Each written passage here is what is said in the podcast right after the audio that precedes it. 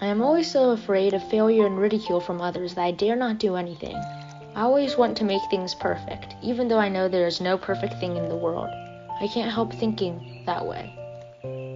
I grew up in a family where nobody appreciated me. I have a little sister.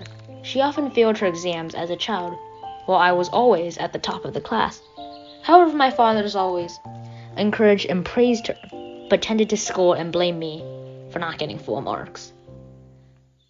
There are two directions for those who have been lack of love and encouragement since their childhood. For one thing, to realize that there is nobody else to rely on and thus become more confident and stronger.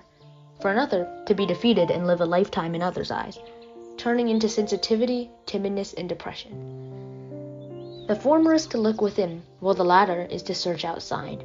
You should be quite clear about which one you want to choose. In fact, complaining about your family members is also a form of seeking outward. We don't need to please others, but we must do our best by heart. If we suffer from loneliness, indifference, we shall vow not to treat others like that, but give confidence and warmth to them.